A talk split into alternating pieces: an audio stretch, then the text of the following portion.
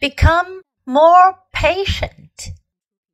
The quality of patience goes a long way toward your goal of creating a more peaceful and loving self. The more patient you are, the more accepting you will be of what is rather than insisting that life be exactly as you would like it to be. Without patience, life is extremely frustrating. You are easily annoyed, bothered, and irritated.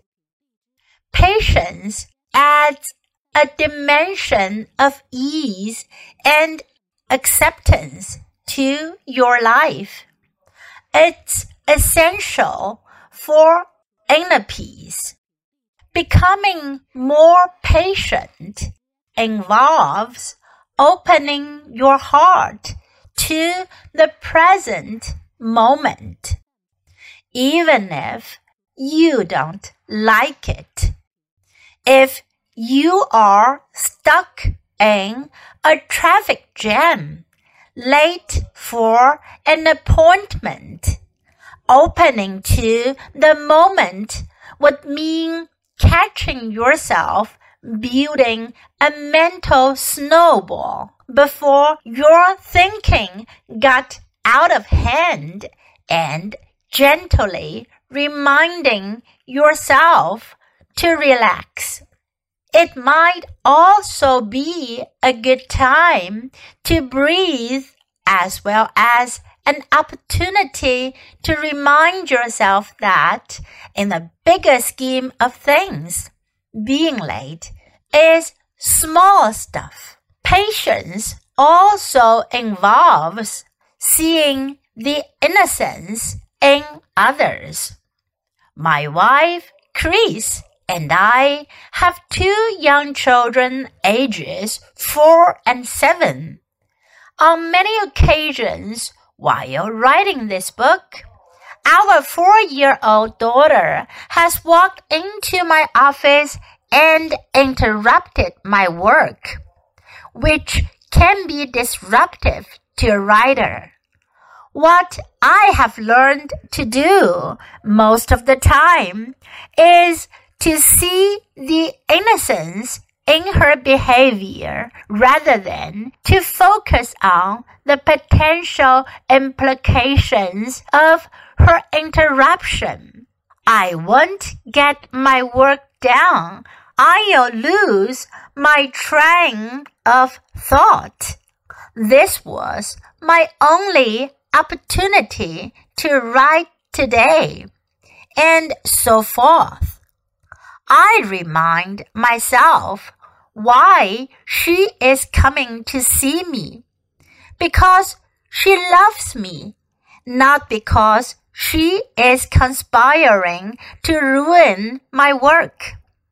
When I remember to see the innocence, I immediately bring forth a feeling of patience, and my attention is brought back to the moment any irritation that may have been building is eliminated. And I'm reminded once again of how fortunate I am to have such beautiful children. I have found that if you look deeply enough, you can almost always see the innocence in other people as well as in potentially frustrating situations. When you do, you will become a more patient and peaceful person. And in some strange way, you begin to enjoy many of the moments that used to frustrate you. Become more patient. The quality of patience goes a long way toward your goal of creating a more peaceful and loving self. The more patient you are, the more accepting you will be of what is, rather than insisting that life be exactly as you would like it to be. Without patience, life is extremely frustrating. You are easily annoyed, bothered, and irritated.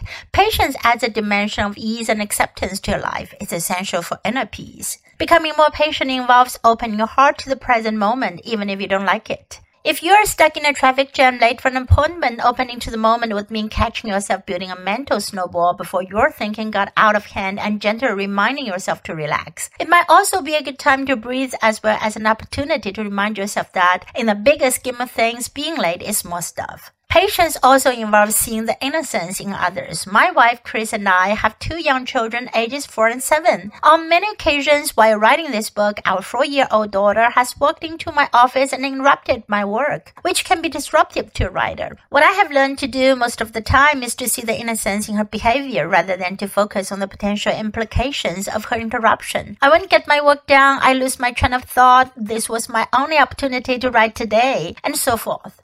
I remind myself why she's coming to see me. Because she loves me, not because she is conspiring to ruin my work. When I remember to see the innocence, I immediately bring forth a feeling of patience, and my attention is brought back to the moment. Any irritation that may have been building is eliminated, and I'm reminded once again of how fortunate I am to have such beautiful children. I found that if you look deeply enough, you can almost always see the innocence in other people as well as in potentially frustrating situations. When you do, you will become a more patient and peaceful person, and in some strange way, you begin to enjoy many the moments that used to frustrate you.